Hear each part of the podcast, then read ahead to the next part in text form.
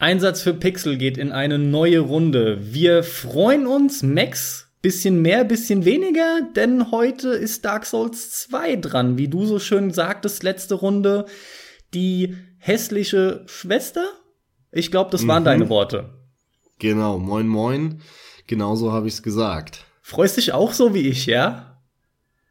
Auch du, ähm, ehrlich gesagt, ich glaube, ich habe ein bisschen weniger was gegen den Teil als du. Aber fangen wir mal ganz vorne an, bevor wir hier direkt einsteigen und sagen, warum dieses Spiel uns wieder nach dem grandiosen Teil 1 nicht so gut gefallen hat. Genau das hatte ich auch vor. Für mich wäre eigentlich das Beste gewesen, und das werde ich auch tun, direkt mal loszuwerden, dass ich nach wie vor dazu stehe, was ich schon in vielen anderen Casts gesagt habe über Dark Souls 2, obwohl ich das Spiel in den Dark Souls-Verhältnissen oder in der Souls-Reihe als ziemlich schlecht empfinde, mit weitem, weitem Abstand, würde ich es immer noch etlichen Titeln vorziehen, die es gibt.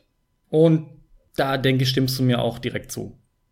Ja, absolut, natürlich. Also es ist damals 2014 ist es ja im April, glaube ich, rausgekommen. Und zu der Zeit haben wir ja auch schon unsere Jahrestop-Listen gemacht. Oder ist es bei mir auch, äh, ich glaube, auf Platz zwei damals gelandet. Das sagt alles. Trotzdem ist es im Kontext der Souls-Serie bis jetzt meines Erachtens, und da stimmst du mir wiederum wahrscheinlich auch zu, der mit Abstand schlechteste Teil. Ja, und wie du jetzt schon gemeint hast, äh, finde ich es mit Sicherheit noch schlechter als du. Das können wir so sehr mit Sicherheit sagen, weil wir entsprechend oft darüber geredet haben. Mir geht es auch in der Tat so, also um diesen Abstand nochmal zu betonen, ich bin ja bald auch mit dem Dreier durch endlich. Das heißt, bis auf den ersten habe ich dann auch alle soweit gespielt. Du hast alle gespielt. Und ich muss echt sagen, ganz, ganz unten steht halt nun mal der zweite. Soweit ja, keine Moment, Überraschung. Du hast auch alle gespielt. Du hast nur Demon Souls nicht durchgespielt. Ja, aber halt sehr wenig. Das wollte ich damit ausdrücken.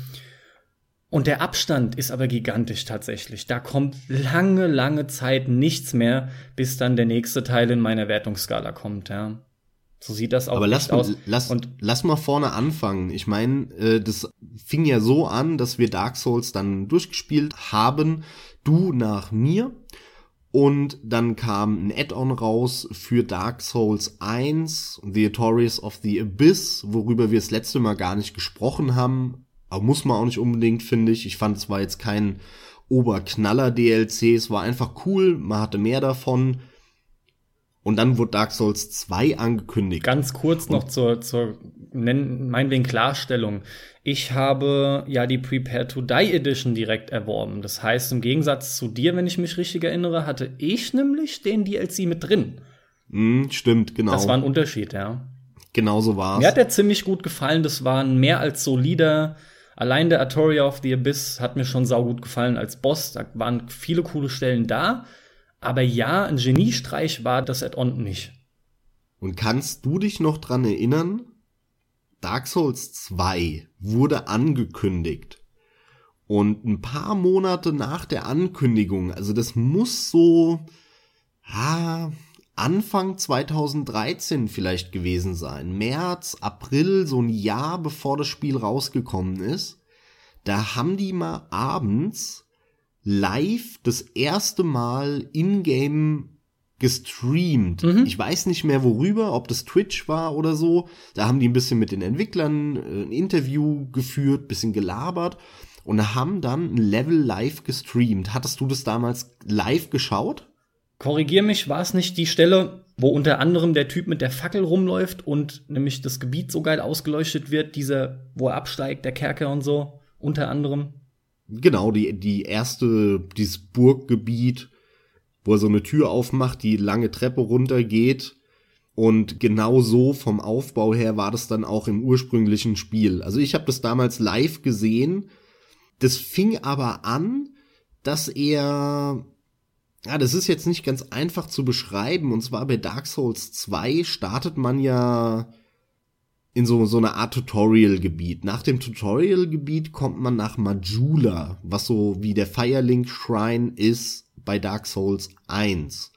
Und dann geht man Richtung Burg und am Anfang ist so ein Bach mit ein paar Bäumen, einer Leiter, die hochgeht, dann hat man großen Platz, wo ein relativ starker Ritter gechillt hat, der dich auch nicht angegriffen hat. Der hat dich nur angegriffen, wenn du ihn attackiert hast. Und dann bist du weitergelaufen und dann kamst du quasi zu so einer Art großen Gebäude, wo, wo wie so ein Tal ging es sehr weit runter. Da war ja dann auch noch einiges. Und da oben war aber ein großes Gebäude, wo du rein bist und direkt hinter der Tür war ein Bonfire. Genau dort, an der Stelle, startete dieser Livestream und man hat das Level bis dorthin weggeschnitten und hat nur so ein bisschen Berge und all so ein Zeug drumherum gemacht in dieser Demo damals. Und ich werde das nicht vergessen, wie das aussah. Also wir, wir reden hier ja wirklich dann über Anfang 2013, also es gab noch nicht die neue Konsolengeneration, sondern wir waren in der Endphase von PS3 und Xbox 360 und es war die Zeit von Grafikfakes, Watch Dogs und wie die alle heißen. Und genauso war es auch bei Dark Souls 2. Also die, ich wirklich, ich werde es nicht vergessen, wie da, wie da die Klamotten von dem Charakter im Wind geweht sind. Dann aber auch später, wie, wie der mit der Fackel da runter ist. Und das waren so Hammer Lichteffekte. Ich habe das zehn Sekunden gesehen und ich habe vor mich hingebrabbelt, so wird es niemals auf der Konsole aussehen. Das sah auch auf dem PC nicht so aus. Das war dann ja das Trauerspiel. Aber das machen sie ja immer, damit es kein Geschrei gibt, dass die Consoleros so ein krasses Downgrade bekommen würden. Das wird oft als Grund genommen. Ich bin mir da nie so ganz sicher. Ähm, es gibt auch mittlerweile das Gegenteil. Also es gibt auch genug, die sagen, nee, wir pushen den PC schon noch mehr. Ein super Beispiel. Nee, das, das, das macht ja aber wirtschaftlich überhaupt keinen Sinn. Ich meine, du verkaufst 95% deiner, deiner Spiele auf der Konsole. Willst du jetzt für die 5% da alles noch geiler machen und noch mehr Wochen in die Grafik stecken? Nee, das macht kein Mensch. Nee, übertrieben nicht, aber ein aktuelles äh, super Beispiel in meinen Augen ist The Division. Der sieht nämlich am PC aufgrund von Effekten und Texturschärfe deutlich besser aus, aber ist auch kein gänzlich anderes Spiel von der Wirkung her. Ja, das ist nämlich der Unterschied. Das ist kein gänzlich anderes Spiel. Bei Dark Souls 2 war es aber wirklich ein anderes Spiel grafisch, was sie damals gezeigt haben. Das war völlig anders. Die, allein, allein die Beleuchtung. Du bist in, im, im wirklichen Dark Souls 2 bist du dann dahin gelaufen und es war ein Scheiß. Ich meine, das Ganze mit der Fackel war ja eh so ganz nett, aber gebraucht hat man es nicht. Man konnte das Spiel auch ohne durchspielen. Da kann man ja wieder viel so nitpicky da sich rausholen und darüber kritisieren. Aber das, warum es so geil gewirkt hat in diesem Livestream war, weil man die Flamme, weil man die Fackel gebraucht hat, weil es so stockdunkel war, dass du gar nichts ohne Fackel gesehen hast dann macht es ja Sinn, dann, dann ist es geil, dass man so eine Fackel hat und man kann damit spielen, man kann die dann gameplay-technisch geil einsetzen. Und im eigentlichen Spiel hast du die überhaupt nicht gebraucht. Null, du hast sie an keiner Stelle gebraucht und schon gar nicht an der Stelle, wo sie das damals ein Jahr vorher gestreamt haben und gezeigt haben. Sondern da bist du runter und du hast alles gesehen. Alles. Du hast auch das Ende des Ganges gesehen. Mal ganz zu schweigen von der Qualität der Lichteffekte, die wirklich eine andere Welt waren. Absolut. Das wäre auch jetzt mein erster Punkt gewesen, weil genau das die Riesenenttäuschung bei mir war und das mit den Lichteffekten ist bei mir am krassesten hängen geblieben. Nicht nur das mit der Fackel, was einfach so atmosphärisch wirkt und man sich dachte, ja Mann, die haben die Engine echt poliert und jetzt kommen da so geile Atmospiele rein durch eine fette Beleuchtung auf. Ein weiterer Punkt, der mich dann enttäuscht hatte, kannst dich noch, natürlich wirst du dich noch dran erinnern können, ähm, an den Endgegner, wie er heißt, keine Ahnung, in der Undead, äh, Undead Purgatory. Dieses äh, Rondell, in dem du langgelaufen bist, wo der, wo der, Gott, was war das denn, diese, dieses Riesenskelett-Monster auf, auf dem Wagen, was da als im Kreis gefahren ist, ja, was auch am Brennen ja. war oder irgendwie zumindest eine starke Beleuchtung hatte. Das war auch in der Präsentation mit drin und es sah so gut nee. aus. Was ich gesehen habe, ja. Und Sie, nee. fand ich großartig. Also Ich, für den boah, ich bin mir jetzt auch nicht mehr ganz sicher, aber ich glaube, das war nicht es macht ja nichts, ob es in der Weil das Präsentation Level, wovon du gerade sprichst, war das Beta-Level. Wo man am Wochenende nämlich den Online-Modus testen ja genau, das war da dabei, so ganz Beta genau, ja, ganz genau, haben. richtig.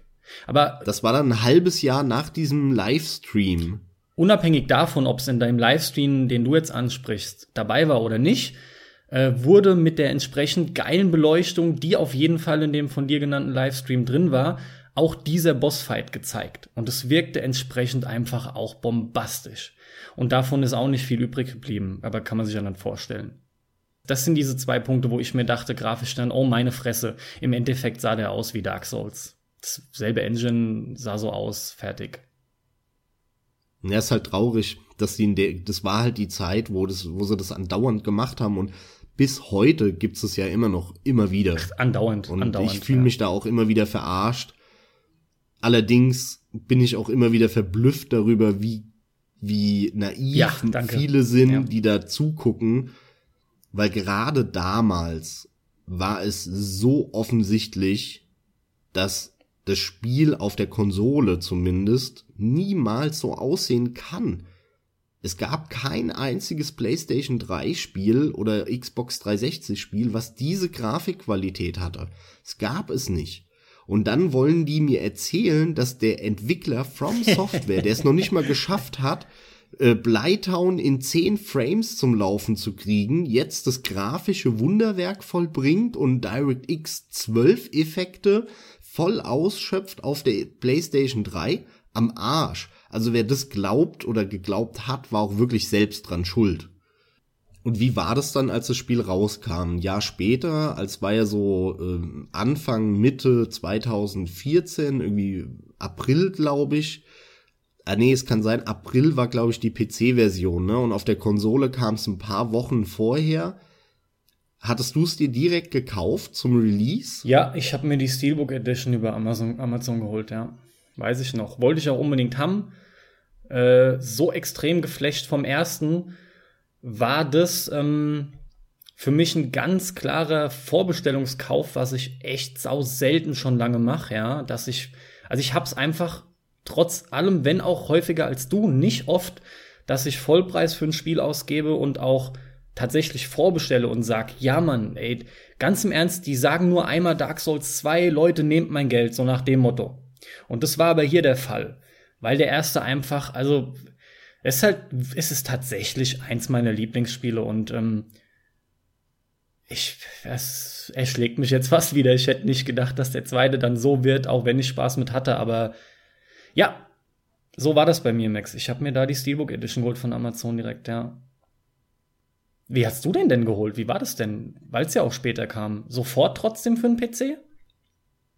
Also ich weiß noch, ich hatte damals sehr viel zum Spielen, wie in der Regel. gut, klar, haben alle.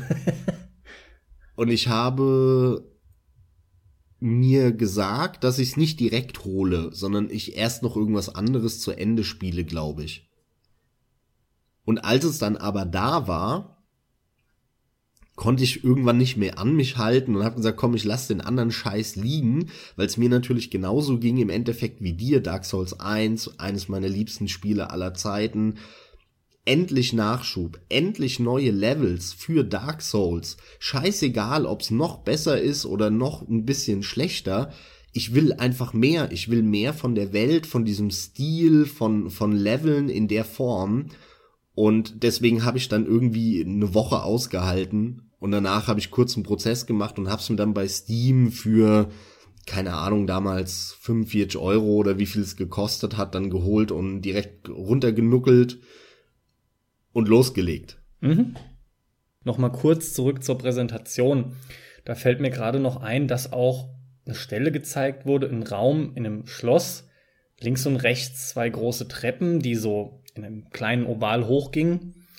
Und vorne dran, ich glaube oben an der Decke, war doch dieses Knochengerüst von einem, von einem Drachen. Du weißt wahrscheinlich jetzt, was ich meine. Und man hat ja nur darauf gewartet, dass irgendwas, oder lag der nicht auf dem Boden und man hat irgendwie auf was gewartet.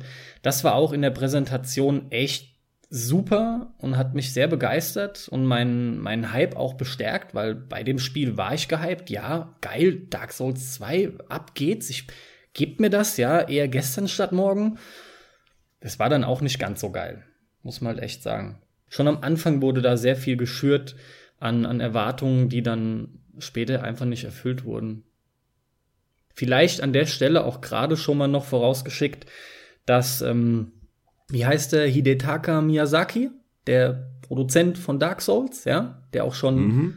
an Demon's Souls irgendwie stark mitgewirkt hat, der war ja da nicht dabei, ne? Oder hat höchstens mal kurz drauf geschaut. Wie war das? Ja, also es war so, dass mit der Ankündigung von Dark Souls 2 oder zumindest ein paar Wochen später es durch die Presse ging, dass der Miyazaki nicht bei dem Projekt dabei sein wird. Oder nur so eine Supervisor-Funktion hat. Mhm.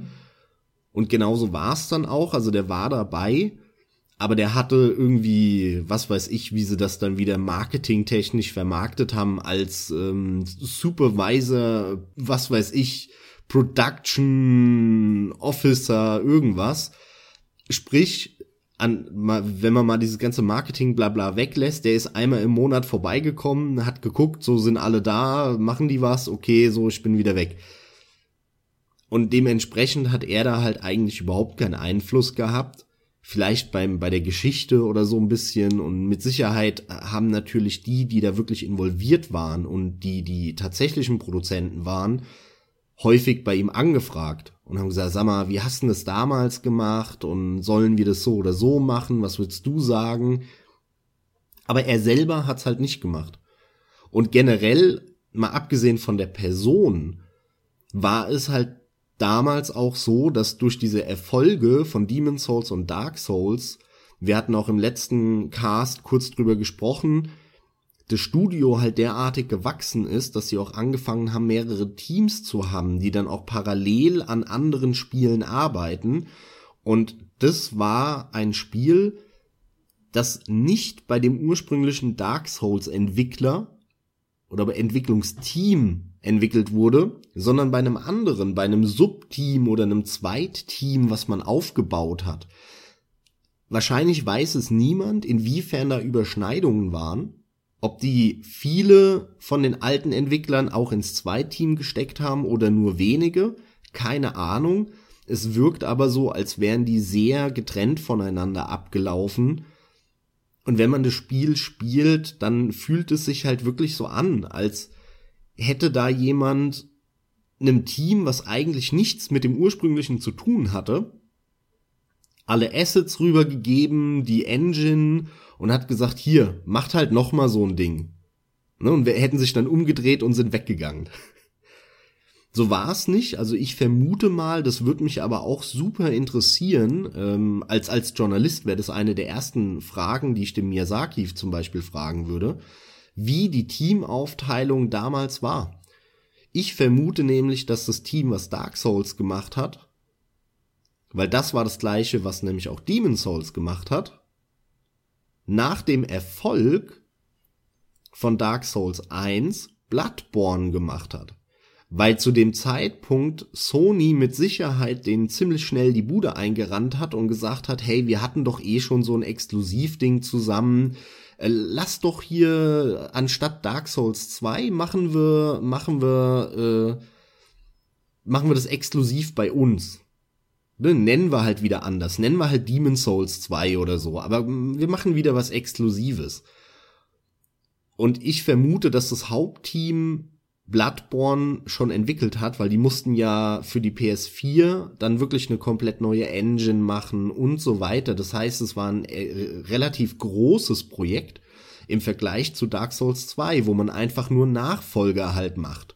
Dann da hat man im Prinzip schon alles, da muss man nur ein paar andere Level bauen. Und ich vermute, es ist so gelaufen. Aber ich weiß es nicht genau. Ähm, wenn ihr da draußen mehr Infos habt, gerne kommentieren, beziehungsweise welchen Journalist wäre das halt das Erste, was ich fragen würde, wie genau das damals aufgeteilt war. Ja, verwundert jetzt auch keinen groß, dass ich sage, ich schließe mich da deiner Vermutung an. Ich weiß nicht, irgendwie kann es auch gefühlt kaum anders gelaufen sein. vor allem, wenn man sich überlegt, äh, hast du schon sehr schön gesagt, dass dir auch eine, eine neue Engine, eine neue Konsole, natürlich nimmst du dir doch sinnvollerweise die fähigsten Programmierer, die fähigsten Leute, die du hast. Und äh, dazu gehört zum einen der technische Aspekt, also die besten Programmierer etc. Dann gehört dazu, ich hole mir eigentlich auch die besten Designer, gerade weil auch neue Entwürfe ähm, halt eben äh, gemacht werden müssen, ja. Äh, alles von Grund auf neu, obwohl der Kern ja ähnlich war. Die Idee war ziemlich klar, wo sie hin wollten. Aber verstehst du, für alles Mögliche haben sie sich die besten Leute geholt. Grafik, Story, Programming, was weiß ich, Leveldesign, Artdesign etc., was halt alles dazugehört. Und bei Bloodborne meinst du? Genau, jetzt? genau, natürlich. Und entsprechend, also es ist jetzt sehr böse gesagt, aber wer weiß, wie gut der Rest halt war. Ich sag jetzt einfach mal, das B-Team war halt eben nicht so ganz so geil, weil sie, obwohl sie die Assets hatten etc., hat man auch fast gemerkt, die haben mehr oder weniger nur Levels gebaut. Naja, ich glaube, ich glaub, es geht nicht darum, wer besser war oder wer schlechter war. Das Ding ist, die hatten halt 40 Mann da sitzen und die haben die Spiele vorher gemacht. Und plötzlich mussten die aber vier Spiele parallel machen, nämlich Dark Souls 2, Bloodborne, irgendein Armored Core Nachfolger und wahrscheinlich noch irgendein Handyspiel in Japan. So, dann, muss, dann, dann brauchst du vier Teams. Die hatten aber nur 40 Mann, was maximal für zwei Spiele langt und die dürfen dann schon nicht groß sein. Also mussten die ohne Ende Leute einstellen, die halt logischerweise mit der Firma, mit der Firmenkultur, mit den Spielen, mit den Vorgängern überhaupt keine Erfahrung hatten. Und ich glaube, das ist eher der Punkt, dass an Dark Souls zwei lauter Leute gesessen haben, die mit der Firma, mit der Serie, mit Dark Souls 1 und mit Demon Souls vorher nichts zu tun hatten. Ich glaube, das war das Problem. Aber das ist es doch im Endeffekt. Du hast die Leute, die davon die wenigste Ahnung haben, weil du dir die mit der meisten Ahnung schnappst für dein Prestigeprojekt. Mhm. Das ist auch meine Kernaussage letzten Endes gewesen. Bist du dir da ziemlich sicher? Du interessierst dich dafür immer mehr für Teamgrößen etc. Hatten die echt nur an die 40 Leute, obwohl sie ja größer wurden aufgrund des Erfolgs? Nee, nee, nee, nee, nee. Also ich, das war jetzt nur so eine Zahl, die ich in den Raum geworfen habe. Ich weiß es nicht. Kann auch sein, dass es 140 waren from Software und dann jetzt 250 sind. Ich kann es dir nicht genau sagen. Aber jetzt mittlerweile sind es auf jeden Fall mehrere hundert Leute, weil ansonsten kannst du so ein Spiel wie, wie Dark Souls, Bloodborne, ähm, äh, jetzt auch Dark Souls 3 und so weiter, das kannst du gar nicht stemmen in der kurzen Zeit, wenn du nicht mehrere hundert Leute hast. Also auch wenn es nicht stimmt, aber mit Absicht überspitzt ausgedrückt, ähm, für mich gefühlt hast du einfach ich sag's nochmal, die, die, die ganzen Assets waren äh, zur Verfügung gestellt und du hast da überspitzt gesagt, die, die Praktikanten dran gehockt. Du hast da die letzten Leute fast dran gehockt. Das klingt jetzt sehr böse und genauso krass war es auch nicht. Aber, aber ich finde, Dark Souls 2 fühlt sich an allen Ecken und Kanten genau danach an. Ohne Scheiß. Jeder kann ein bisschen probieren, jeder darf was dazu fropfen. Da kommen wir dann auch nämlich schon jetzt an die nächsten Punkte mit, mit überhaupt dem Leveldesign und der ganzen Spielmechanik. Genau, erzähl mal, was, was die verbockt haben. Warum, warum meckern wir hier eigentlich so? Ja, also der erste Punkt war die Grafik. Ich, insofern du nichts mehr dazu zu sagen hast, ich finde, die Grafik haben wir abgehakt. Da war so diese, das war so eine Art Downgrade-Geschichte halt und fertig, ja? Ansonsten finde ich, sah der aus wie Dark Souls. Rein wie die Optik, wie die Engine war. Mhm. Gut.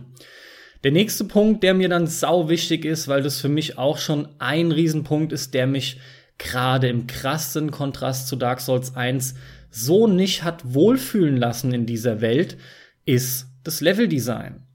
Wir reden ja hier von einem, wie es oft auch schon angesprochen wurde, einem sternförmigen Leveldesign. Das heißt, du hast einen zentralen Punkt in Majula und hast von dort aus viele Wege, Mehr und mehr öffnen sich natürlich auch noch dann irgendwelche Abzweigungen, je weiter du voranschreitest. Aber im Großen und Ganzen kann man sich echt als Stern vorstellen. Und die Problematik, die zumindest für mich damit kommt, ist erstmal direkt auf den Punkt gebracht, die, dass ich keine zusammenhängende Welt habe, in der ich von einem Punkt permanent zum anderen komme, sondern, und das fiel einem als Dark Souls-Liebhaber auch sehr schnell auf beim zweiten Teil, du suchst dir einen Pfad aus, beziehungsweise nimmst den Pfad, wo du merkst, hier komme ich halt weiter aufgrund meiner Stärke. gehst den lang. Es ist alles sehr schlauchmäßig. Es gibt da nicht groß. Wie waren das mit Abkürzungen? Gab's schon auch, aber war sehr zurückhaltend, ne? Auch das war der Fall. Es, es, hat sehr geschwankt. Es gab Level, wo du schon dann die eine oder andere coole Abkürzung hattest und so einen Aufzug dann freigeschaltet hast, wie äh, vergleichbar zu Dark Souls 1. Aber dann erinnere ich mich einfach auch an sau viele Level, wo du überhaupt keine Abkürzung gebraucht hast, weil das Level einfach so klein und scheiße designt war. Und äh, Level, wo du halt gar keine Abkürzungen hattest, obwohl sie nett waren, dann haben sie da lieber noch schnell einen Bonfire hingesetzt, damit äh, es schön schnell geht. Ja. So, und jetzt reiße ich das Wort direkt nochmal an mich, weil ich wollte es dir eigentlich nicht übergeben. Du beschreitest dann den von dir ausgewählten Pfad und, und du spürst richtig während des Spielens, dass dieses Leveldesign Abschnitt für Abschnitt aneinander gesteckt ist. Meinetwegen auch Endgegner für Endgegner. Erstmal natürlich so Minibosse, dann vielleicht mal so ein kleiner Zwischenboss bis du letzten Endes am Ende dieses, dieses einen sternförmigen Pfades angekommen bist. Da hast du dann deine pompöse Inszenierung von einem Boss mit einer Sequenz, den machst du platt und dann kommst du an, danach ist dann ein Primal Bonfire. Und Primal Bonfire sind auch, wurden eingeführt mit Dark Souls 2 und die markieren leider schlicht das Ende von diesem einen Pfad. Und danach hast du keine andere Möglichkeit, als dich wieder zurückzuporten. Äh, stimmt nicht, du könntest natürlich den ganzen Weg auch zurücklaufen. Ich glaube, das ist möglich meistens. Ist natürlich aber Quatsch. Du portest dich dann zurück und das war's. Dann bist du wieder in Majula, deinem Ausgang, und jetzt weißt du, jetzt gehe ich den nächsten Pfad. Und diese Welt wirkt dadurch nicht zusammenhängend, die wirkt nicht konsistent. Und das war mein Hauptproblem mit dem Leveldesign. Und jetzt alles, was du dazu sagen hast. Also mal angefangen beim Leveldesign der einzelnen Leveln, äh, Level. Äh, da fand ich schon, waren so viele Schwächen drin. Ich habe es irgendwo in einem anderen Cast auch schon mal erwähnt. Es gibt relativ früh am Anfang des Spiels das Level Heide Tower. Das ist so eine Art wahrscheinlich soll es das auch tatsächlich sein, Arno Londo unter Wasser. Wo diese ganzen Kirchen und Türme so halb unter Wasser sind im Meer. Wie, wie als wäre der Meeresspiegel halt im Vergleich zu Dark Souls 1 500 Meter gestiegen. Und dieses Level ist derartig scheiße aufgebaut, das ist ein T. Das ist aus, aus der Vogelperspektive betrachtet, ist es schlicht und ergreifend ein T. Du gehst geradeaus und dann kannst du nach rechts zu einem Boss und nach links zu einem Boss und das war's. Das ist das ganze Leveldesign vom Heide Tower. Ich meine, das ist natürlich nicht ganz so gerade, da sind dann schon so S-Kurven drin und so, aber im Kern ist es ein T. Und sowas, sorry, das geht einfach gar nicht. Das kannst du nicht bringen, wenn du vorher so ein Spiel wie Dark Souls 1 rausgebracht hast. Und mit sowas fängt es dann nur an. Ich hab, ich bin dann vom Heide Tower damals runtergelaufen, weil man besiegt dann ja diesen, diesen äh, Boss mit dem Speer, läuft dann weiter, dann ist ein Bonfire und dann geht's eine lange Treppe runter. Und man war vorher, der, der Bosskampf und so, das fand so circa gefühlt 20, 30, vielleicht 40 Meter über dem Meeresspiegel statt. Und dann ist man da die Treppe runtergelaufen, 20 Meter vielleicht, 30 Meter. Also man war ungefähr, gedanklich war ich ungefähr auf Höhe des Meeresspiegels. So, und dann hast du dich da durchgekämpft, dann kamen natürlich noch x Gegner, plötzlich war da ein Fahrstuhl. Aha, okay. Der ging nach unten, der Fahrstuhl. Und zwar locker 100 Meter, gefühlt. Das heißt, als ich aus dem Fahrstuhl raus bin, war ich gedanklich unter dem Meer. Ich war mitten im Meer, unter Wasser. Und ich habe gedacht, oh geil, was die sich jetzt einfallen lassen, da bin ich mal gespannt. und überall war halt so knöchelhoch Wasser, was ja auch Sinn macht, weil wenn es so tief unter Wasser ist und die haben aber so eine krasse Burg gebaut, die dem halt standhält, dann hat sich da halt über die Jahrzehnte so das Wasser durch die Mauern gedrückt und jetzt ist da halt so knöchelhoch Mauer, weil äh, Wasser, weil ja drumherum alles voller Wasser ist, weil es ja unter Wasser sein muss, laut der Logik, die man so kennt. Und dann gehst du da weiter und plötzlich bist du in No Man's Wharf ungefähr fünf Meter über dem Meeresspiegel. Und das war der erste Moment, wo ich mir gedacht habe, das kann nicht sein. Sorry, Leute, das geht gar nicht. Erst setzt ihr mir hier ein richtig beschissenes Leveldesign vor, was einfach nur ein T ist, und danach macht ihr auch noch solchen unlogischen Mumpitz, das geht einfach gar nicht. Und darüber hinaus ist es halt auch sau schade, ähm, ähnlich wie, wie du es eben schon angesprochen hast, weil man hat halt die ganze Zeit während des gesamten Spiels immer den Entwickler vor Augen. Man sieht richtig, wie irgendwie äh, so Grüppchen an Leveln entwickelt haben und der Entwickler dann diese Level aneinander gebaut hat mit Gängen und Fahrstühlen.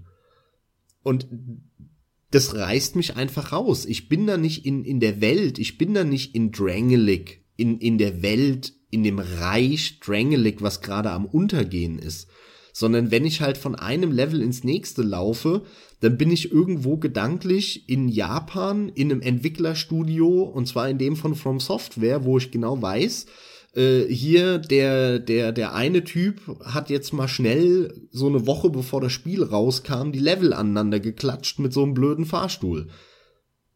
Und das das ist mein größter Kritikpunkt eigentlich daran. Im Prinzip hatte ich schon gesagt, aber mir ist nochmal wichtig herauszustellen, dass es auch für mich tatsächlich schon mein, mein Hauptkritikpunkt ist am Spiel. Gerade nochmal mit Betonung auf im krassen Kontrast zu Dark Souls 1, wo ich nämlich wirklich genau das als einen meiner absoluten Lieblingspunkte empfinde. Diese konsistente Welt, die so toll zusammenhängt und mich da vollkommen aufgehen lässt. Das ist hier komplett nicht vorhanden und man wird nur rausgerissen, noch und nöcher das war jetzt nur ein Beispiel von dir. Wahrscheinlich wirst du das nächste auch noch bringen, aber es, es gibt diverse, es genau. Es gibt halt einige, mit, ja. Ich will, ich will nicht auf alle eingehen, weil das wird den Rahmen sprengen, aber äh, eins muss halt erwähnt werden, das ist der Aufzug bei diesem Giftlevel bei der Windmühle oben, wo man gegen die Hydra kämpft, wo man von außen die Windmühle komplett sieht und es ist halt eine Windmühle, wie man sich die vorstellt, in sehr groß, bisschen düster und abgefuckt, so wie halt Dark Souls vom Design her ist. Alles okay und dann geht man da hoch. In der obersten Etage kämpft man gegen den Boss und dann fährt man in einem Aufzug, der in einer Art Steingang ist nach oben. 100 Meter, wo man sich fragt, wo, wo kommt der Aufzug her? ja, den hat man ja gar nicht gesehen vorher. Und dann landet man 100, 150 Meter über der Windmühle, also ist man ist gedanklich und gefühlt irgendwie so über den Wolken. Und dann geht man raus und das erste, was man sieht, ist ein Lavasee. Irgendwo in der Luft. Also das ist wirklich, das hat mich so rausgerissen, das war so scheiße und völlig unverständlich, wie das durchging. Also die müssen unfassbare Zeitknappheit gehabt haben. Und das ist schon keine Entschuldigung, sondern nur eine Begründung. Also das hat mich auch abermals geschockt. Ähm, ich kann mich noch an unser Gespräch erinnern. Immerhin ist es bei mir so, dass ich mich oft zumindest in einem Levelabschnitt mal versuche, da einfach einzuleben und nicht groß drüber nachzudenken. Bei No Man's Wharf war es mir ja zum Glück noch nicht so krass aufgefallen, aber spätestens bei, das war Earthen Peak zu Iron Keep nämlich, das geht einfach gar nicht mehr anders. Weil vorher das Einzige, was du wirklich siehst, abgesehen von Schluchten und Gängen in diesen Schluchten, ist dann halt die Riesenbaute mit der Windmühle und, und Himmel. Und es muss jedem in dem Moment klar sein, wenn ich dann in den Aufzug da drin steige und, und das ist, das sind wirklich lange Aufzüge. Es ist genauso wie beim Heides Tower gewesen. Nur nach oben. Und dann kommt das und du, also jetzt mal ohne Scheiß, da ist einfach vorbei. Und es spricht auch nur dafür, dass es wirklich unsinnig aneinander gefropft wurde. Das ist ein Riesenpunkt, das ist so schief gelaufen und das kann man auch nicht gut reden. Wie, wie das durchgehen kann, das kann nur funktionieren, indem man halt irgendwann aufgibt und sagt, hey Leute, wir haben jetzt keine Zeit mehr, das Spiel muss jetzt rauskommen, das kommt auch für mehrere Plattformen, äh, der erste war ein Erfolg, der zweite wird mit Sicherheit trotzdem gekauft und es war auch letzten Endes so. Schaut euch die Vorbestellerzahlen an, aber was dann entsprechend auch so war, war das Echo von dem Ganzen. Ja, von der Presse kam es leider nicht, das negative Echo. Die haben dem Ding Top-Wertungen gegeben, genauso wie Dark Souls 1. Da hast du leider recht, ja. Das ist äh, für mich eine der größten Unverfrorenheiten, dass Dark Souls 2 wertungstechnisch so weit oben rangiert und das schafft es halt wirklich nur im Vergleich mit etlichen anderen Spielen, weil die Grundmechanik mit der geilen Schwertkampfsimulation, die ist halt noch im Prinzip da. Und das macht's halt einfach so gut und immer noch ziemlich toll zu spielen, dass es mit den meisten anderen den Boden aufwischt. Aber im eigenen Universum gemessen ist es einfach wirklich ein Witz und ich sehe das halt auch so krass. Dark Souls 2 will ich einfach, ich will das nicht mehr spielen. Ich will's nicht mehr spielen. Und warum kam, warum kommt es nicht von, von der Presse? Ich kann es nicht verstehen. Äh, wir haben uns etliche Kritiken angeschaut, zum Beispiel über YouTube, ne? Gab da die eine, oh, Max von wem war die? Die eine Dreiviertelstunden-Kritik, die extrem geil war. Oh, das ist ein guter Punkt. Ähm, das, also das findet man, wenn man nach Dark Souls 2 Critic sucht. So heißt das Video. Ich glaube, das ist von, ah, bitte mit Vorsicht genießen, aber ich glaube, das ist von Matthew Matosis, aber ich bin mir nicht ganz sicher. Das ist er. Jetzt weiß ich's wieder. Ich bin nicht auf den Namen gekommen. Definitiv. Und ich bin mir sicher, wenn man Dark Souls 2 Critic eingibt, ist das das erste, was man findet. Geht irgendwie plus minus zwei, drei Minuten, eine Dreiviertelstunde. Und ja, der ist es. Definitiv. Das äh, ist echt extrem empfehlenswert, äh, zusätzlich zu dem Podcast natürlich. Also ich finde es auch schade. Es ist natürlich undankbar, nicht nur das, so ein Spiel zu entwickeln, also Nachfolger von einem der besten Spiele der letzten, keine Ahnung, 30 Jahre, oh. 20 Jahre. ja. Ähm, ja, aber für viele ist das ja so. Ja, keine Frage. Unabhängig, wie der Einzelne das sieht, aber für viele ist das so und es ist halt einfach undankbar, den Nachfolger von so einem Highline zu entwickeln. Ganz klar. Weil man muss sich natürlich an der obersten Oberklasse automatisch messen. Das ist halt die Schwierigkeit von so einem Projekt und daran sind sie, muss man klar sagen, leider gescheitert. Aber eben nicht nur daran, sondern die Journalisten und die Kritiker sind halt auch daran gescheitert, das Ding vernünftig einzuordnen, zu bewerten, weil nichts anderes ist eine Bewertung, das ist eine Einordnung.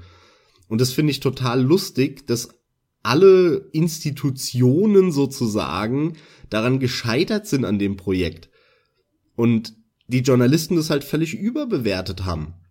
Ich meine, ich habe mich auch tierisch gefreut darüber, dass endlich wieder Dark Souls da ist, ich endlich wieder Dark Souls spielen kann. Und natürlich hat es mir erstmal gereicht, unfassbar viel Spaß damit zu haben, einfach weil es neue Dark Souls Level waren. Nur ist der Unterschied der Qualität, der Detailverliebtheit, dieses, was Dark Souls 1 so rund gemacht hat und eben abhebt und zu einem der Top-Spiele aller Zeiten macht, ob man das jetzt im Einzelfall verneint oder verjaht, genau das fehlt halt Dark Souls 2. Und es ist einfach nur lustig, dass äh, der Entwickler daran gescheitert ist und die Presse. Ja, das stimmt in der Tat. Die sind ja wirklich grandios dran gescheitert. Also wir reden hier nicht über Feinschliff, der dem zweiten fehlt sondern wir haben jetzt schon mehrere gravierende Dinge angesprochen und das ist es nun mal. Es sind gravierende Fehler äh, geschehen, die in meinen Augen auch so nicht hätten passieren dürfen. Und das ist halt echt hart. Ich würde gerne noch mal ein paar Kritikpunkte aufzählen. Ja, daraus besteht ja der Podcast. Genau, eigentlich ja. Wir müssen ja begründen, warum das der schlechteste Teil ist. Klar. Und zwar ein Problem hatte ich mit der Boss-Struktur oder mit dem Boss-Rhythmus. Du meinst die Frequenz, in der die kam? Hm, nicht unbedingt die Frequenz, ähm, sondern da das Spiel so levelartig aufgebaut war, hattest du natürlich am Ende jedes Levels einen Boss. Aber du hattest auch immer einen optionalen in der Mitte des Levels, Mhm, ja. an dem du aber vorbeilaufen konntest, der am Ende, den musstest du aber machen, um weiterzukommen. Und es war immer so, immer, wirklich, der optionale war relativ schwer und der, den man machen musste, um weiterzukommen, der war relativ einfach. Das heißt, nach dem dritten, vierten Level ist dir vollkommen bewusst, dass der Boss, der optional ist, den lässt du erstmal links liegen. Der Boss, der am Ende des Levels ist, den du besiegen musst, um überhaupt weiterzukommen, den machst du platt. Und das Ganze machst du dann drei, vier, fünf Mal und dann gehst du auf einmal zurück und plättest dann den optionalen Boss von vor fünf Leveln. Und so, äh, weil das, weil die das so, so simpel, diesen, diese, diese Struktur, diesen Rhythmus durchgezogen haben, so war das ganze Spiel aufgebaut und so habe ich das bis zum Ende gemacht. Und das fand ich halt einfach auch total schade. Das hat für mich einfach keinen Sinn gemacht. Das war auch wieder so, du, du spielst das Spiel und nach zehn Stunden, sage ich mal, aller spätestens ist dir diese, diese Struktur bewusst. Und in dem Moment siehst du da nicht mehr eine organisch gewachsene Welt, wo jetzt Riesenbosse sind, die du erled erledigst, sondern ab diesem Zeitpunkt siehst du wieder nur den Entwickler vor deinem Auge und dieses Schild, das ist ein Videospiel. Und Dark Souls war ja aber gerade so geil, weil du das nie gesehen hast, sondern weil das alles so geil gebaut war, wie in echt und also wie in echt, wenn es halt Magie gäbe oder so, ja. Das war ja das Geile an Dark Souls 1. Und das hat einfach Dark Souls 2, ob bewusst oder unbewusst, mit Füßen getreten. Ja. Was es auch mit Füßen getreten hat, waren Aspekte des Gameplays. Und zwar konkret möchte ich jetzt das Gegnerverhalten ansprechen. Die Art und Weise, wie Gegner gekämpft haben und mit welchen Movesets Gegner ausgestattet wurden. Ja. Es war auffällig, dass es viel zu viele Gegner gab in dem Spiel. Also vielleicht erstmal noch vorweg, man war ja gewöhnt, man rennt mit hochgezogenem Schild, ne, vor sich her, zumindest bin ich der Meinung, das machen die meisten, warum auch nicht, ja. Aus Dark Souls 1 war man das gewöhnt. Und hier ist es auch so gewesen und du warst ebenfalls gewöhnt, dann Gegner zu umkreisen. Das wollten sie in dem Teil auffällig aber unterbinden. Das wollten sie irgendwie anders machen. Und ich finde, auch daran sind sie gescheitert. Man hat gemerkt, also ich habe viel zu oft gemerkt, dass das Auto-Aiming von den Gegnern, man, wie oft sich Gegner auf der Stelle gedreht haben, da wirst du dich auch gut dran erinnern können, oder? Und zwar ultra schnell. Aber wirklich, damit du, also damit sie eben immer das Schild dahin zeigen, wo du mit dem Schwert hinschlagen könntest. Ja, und wirklich ohne die Füße zu bewegen. Es, es hat mich früher schon, und damit meine ich wirklich vor irgendwie, sagen wir mal, 15 Jahren, schon oft gestört, wenn sich Gegner auf der Stelle gedreht haben und nur die Füße links, rechts abwechselnd, abwechselnd angehoben haben. Aber immerhin war das noch vorhanden. Das ist hier gar nicht der Fall. Die drehen sich wie steife Actionfiguren, die du mit der Hand von oben nimmst und nur umdrehst auf der Stelle. So drehen die sich um. Und zwar während des Kampfes und verfolgen dich.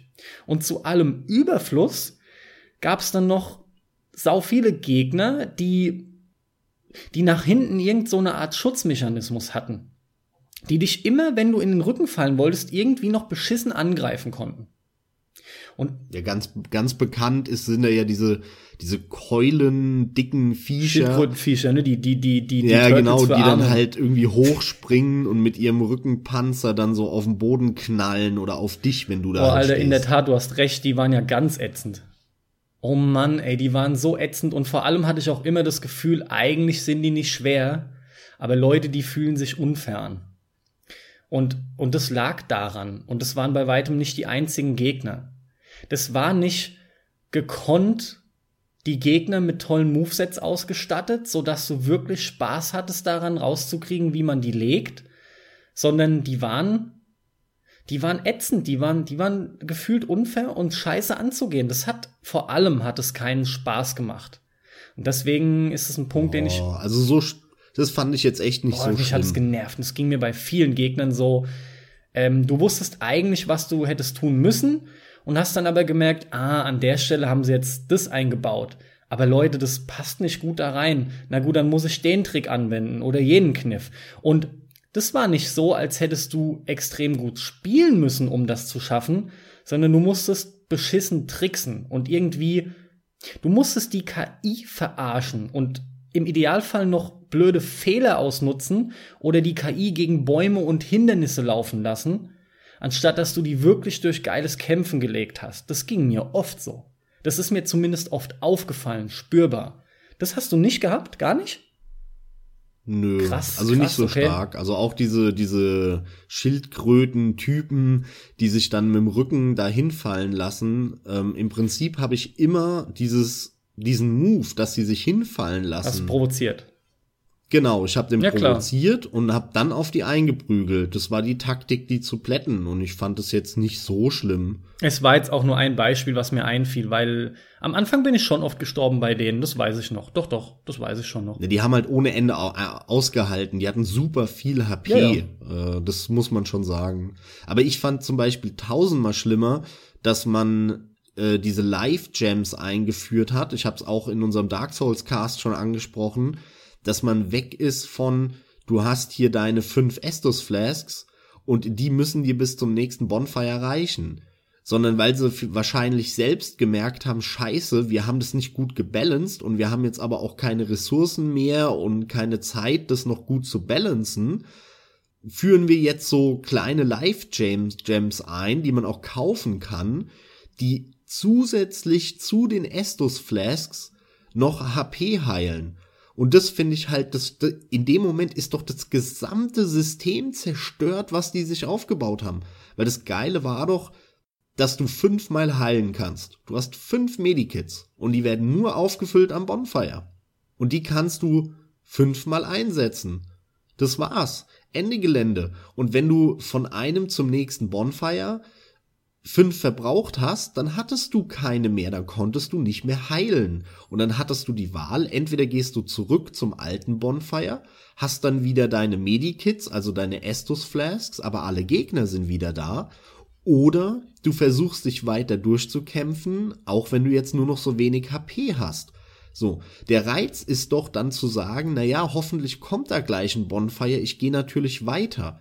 Wenn du dann aber, und das ist ja dem normalen Dark Souls-Spieler häufig passiert, draufgehst, deine Seelen da liegen, alle, und du wieder zurück ans letzte Bonfire teleportiert wirst, das ist doch der Moment, wovon Dark Souls lebt. In dem Moment musst du dich wieder durchkämpfen. Du weißt, deine Medikits sind sehr knapp bemessen.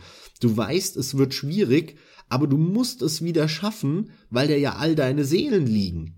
So in dem Moment, wo ich jetzt hingehe und sage, in dieses System werfe ich jetzt auch noch so komische Life-Gems, also Medikits, die man kaufen kann, wo man einfach farmen kann und sich 100, 200, 300 in die Tasche legen kann, ist dieses gesamte Spannungskonstrukt, was man noch aufgebaut hat, weil man eben mit diesen fünf Medikits ursprünglich wieder dahin will, um, muss, um seine Seelen einzusammeln, ist zerstört, weil es ist keine Spannung mehr, weil ich farm einfach oder hab schon gefarmt und hab noch 100 Medikits einstecken. Auch wenn die nicht so stark geheilt haben wie die Estus Flasks, ja, am Ende des Tages. Aber das System, was Dark Souls 1 so genial gemacht hat, war zerstört durch die ja, Life Gems. Also da habe ich auch ganz schlechte Erinnerungen dran. So oft, so oft warst du mit diesem Heilen beschäftigt, gerade weil die dann wenig geheilt haben, aber natürlich hast du sie benutzt. Ich meine, du hast es halt auch gehabt und letzten Endes bist du auch davon ausgegangen, das Spiel ist schon darauf konzipiert und das, das hat überhaupt nicht mehr gepasst. Und das hat sich auch einfach schlecht angefühlt beim Spielen, ja. So extrem damit beschäftigt zu sein, mit auch noch verschiedenen Heilgegenständen. Das ist eh was, ich finde, das, das, ne, das braucht kein Spiel. Kein Spiel braucht mehrere unterschiedliche Heil-Items. Ähm, was hast du noch zur oder an der Gameplay-Mechanik zu kritisieren? Weil du auch erwähnt hattest vor kurzem gerade, das steuert sich auch wesentlich schlechter, ne? Genau, das ist mir damals bei der Beta, an diesem Beta-Wochenende, das erste Mal aufgefallen, dass die Kamera eine Beschleunigung drin hat. Und das ist etwas, was mich immer verrückt macht, weil ich bin jemand, ähm, ich spiele an der Konsole, beziehungsweise mittlerweile ja auch ganz viele Spiele am PC mit dem Pad. Und ich bewege die Kamera in der Regel nicht ruckartig. Also im Kampf, in einem Bosskampf, klar, natürlich, da geht's nicht anders. Aber wenn ich normal im Level laufe, dann habe ich das Verlangen danach, Kamerafahrten wie im Film nachzumachen. Also so sehr, sehr weiche, sanfte und gleichmäßige Kamerafahrten hinzulegen. Und das mache ich natürlich immer, wenn ich in eine Kurve gehe. Das bedeutet für mich, ich drücke den Stick etwas in die Richtung und halte ihn.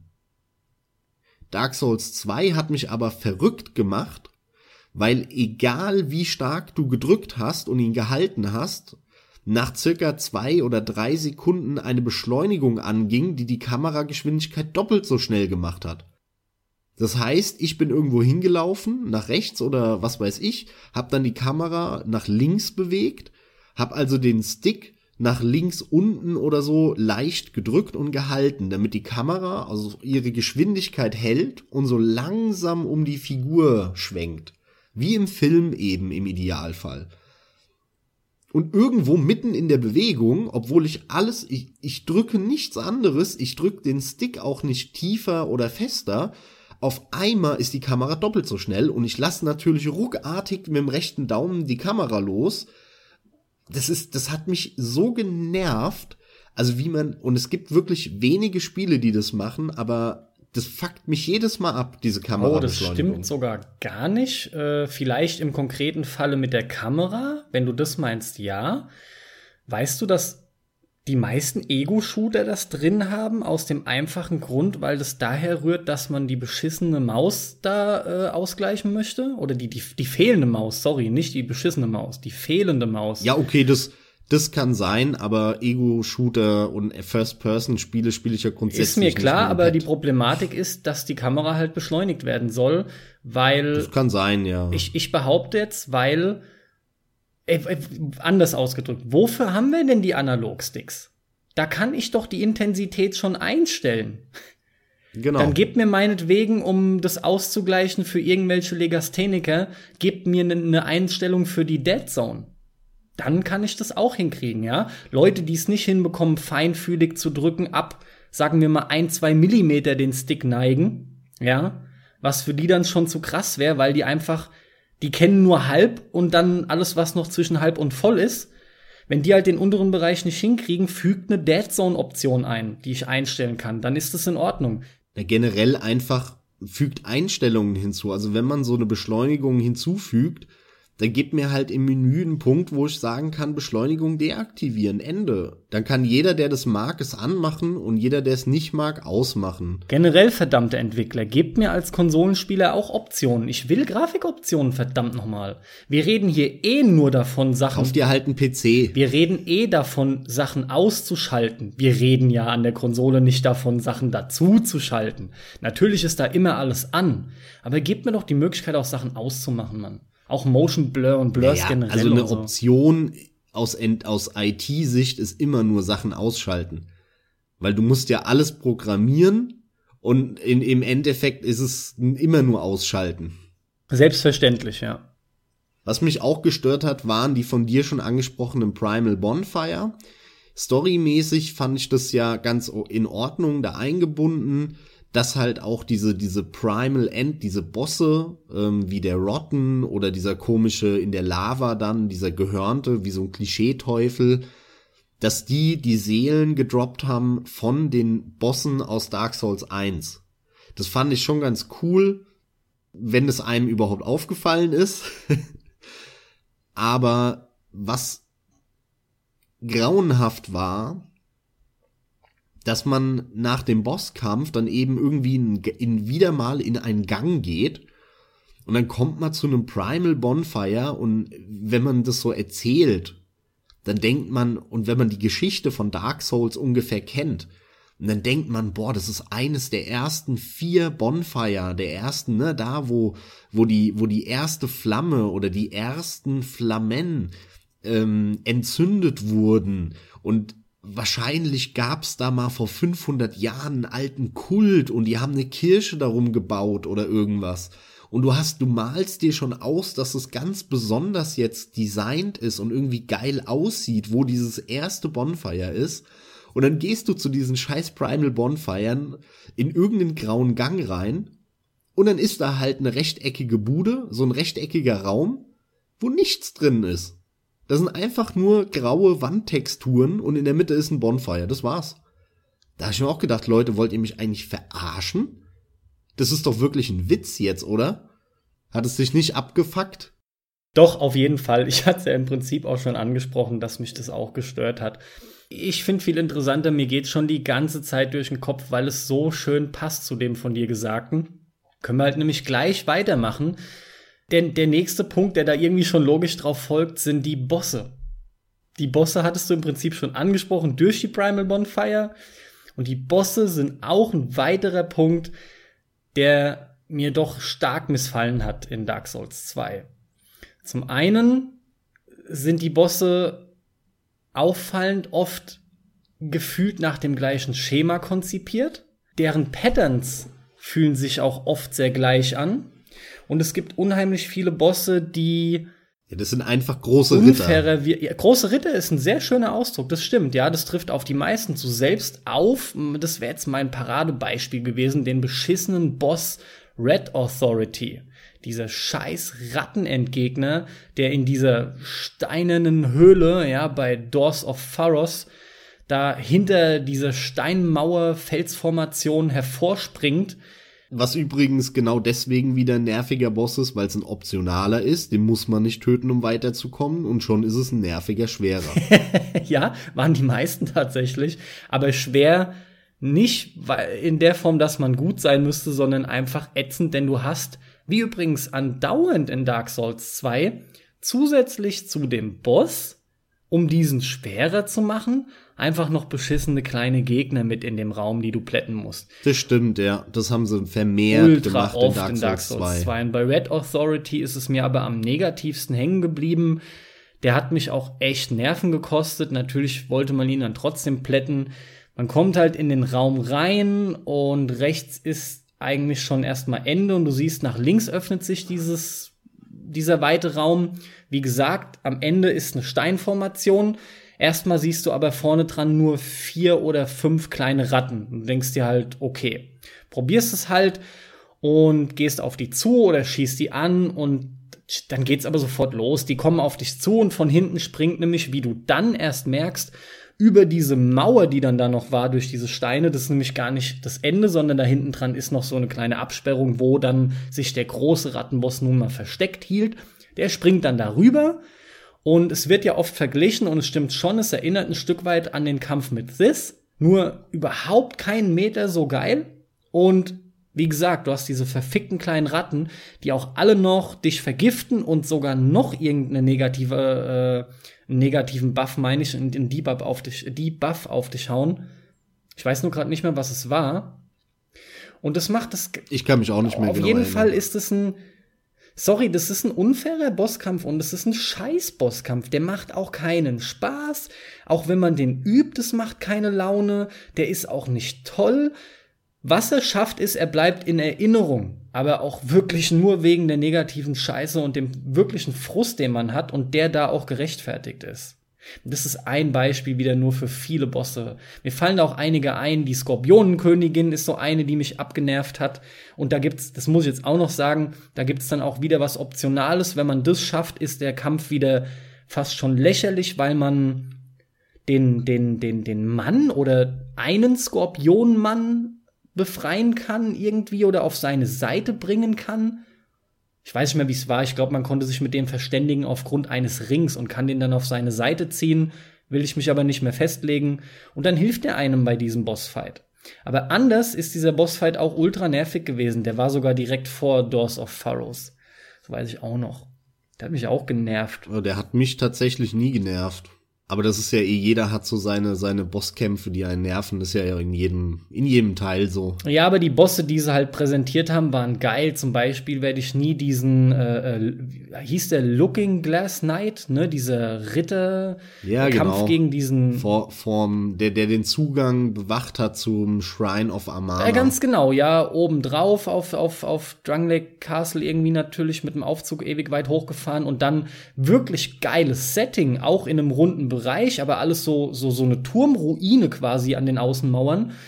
Das ist halt in einem, in einem tosenden Sturm. Du hast da richtig Gewitter und das ist super. Es gefällt mir sau gut und da war ich auch total angefixt. Aber im Endeffekt waren die Bosse überwiegend scheiße. Das, das gipfelt letzten Endes in, weil ich da jetzt auch gerade wieder drauf komme, wie mich das auch gestört hat, die Gargoyles, die verfickten Gargoyles, wo sie einfach denselben Kampf nur mit drei gemacht haben.